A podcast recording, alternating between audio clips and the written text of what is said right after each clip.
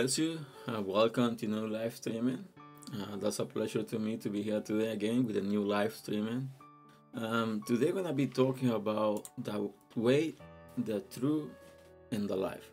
We're gonna be reading the book of John, chapter 14, verse 1 to 6.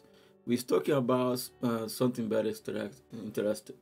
It's talking about, and I'm gonna read that, you know, the chapter, which says, "Let not your heart be troubled." You believe in God, believe also in me. In my Father, Father's house are many mansions. If it were not so, I would not tell you. I go to prepare a place for you. And if I go and prepare the place for you, I will come again and receive you to myself, that where I am, there you might be also. And where I go, you know, and the way you know. Thomas said to him, Lord, do we do not where you are going? And how can we know the way? Jesus said to him, I am the way, the truth, and the life. No one came to the Father except through me. Something like uh, the verse says, like uh, Jesus was talking to the people, said like, hey, you know what? Don't be in trouble in your heart if you believe in God, also believe in me. And it says something like a very like a specific on the, the text.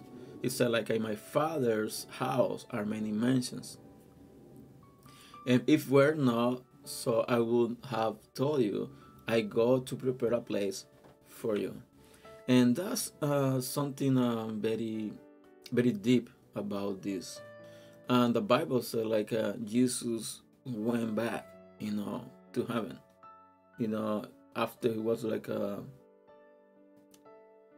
was uh, resurrected, he went to the you know went back to the kingdom, and then the Bible said like uh, he went there to prepare like a place for us, and the was talking to the people and like uh, something that I call attention to verse five when Thomas asking like a Lord, do we know where you going and how we can know the way?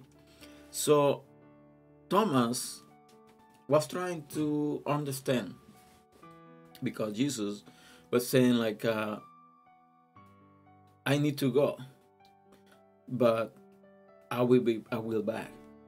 I will to go to prepare a house because on my father's house there are so many mansions, and I'm going to prepare a place for you, and I will receive you. So Jesus is talking about you know, the future. Jesus is talking about what's gonna happen in the future. He's talking about like I, I wanna came, I going, I coming back again, you know, for a second time, but I'm not coming back to the earth. I come back, and like I, I will receive you to myself where I am. There we be also. And the Bible says that verse 4, like, and where I go, you know the way you know. But the verse 6 said, used to say to him, I am the way, the truth, and the life. And the, the text ends like I said, like no one comes to the Father except through me. And Jesus is talking about something specific. He's talking about like, uh, you know what? I'm going back where I came from, but I'm going back to prepare like a place for you.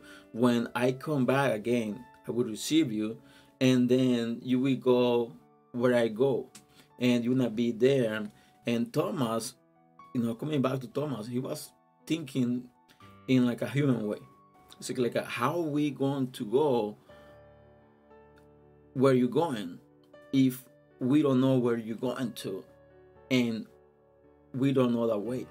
That's you know thinking like a natural, natural thinking. Why?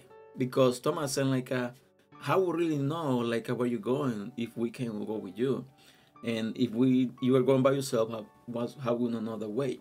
And that's something common at the same time because you want to go to a specific place then you got another way how to go there. But jesus says i am the truth. I am the way. I mean i am the road. I am the only way you can go through to the father. Because say like i am the way and not only the way i am the truth and i am the life.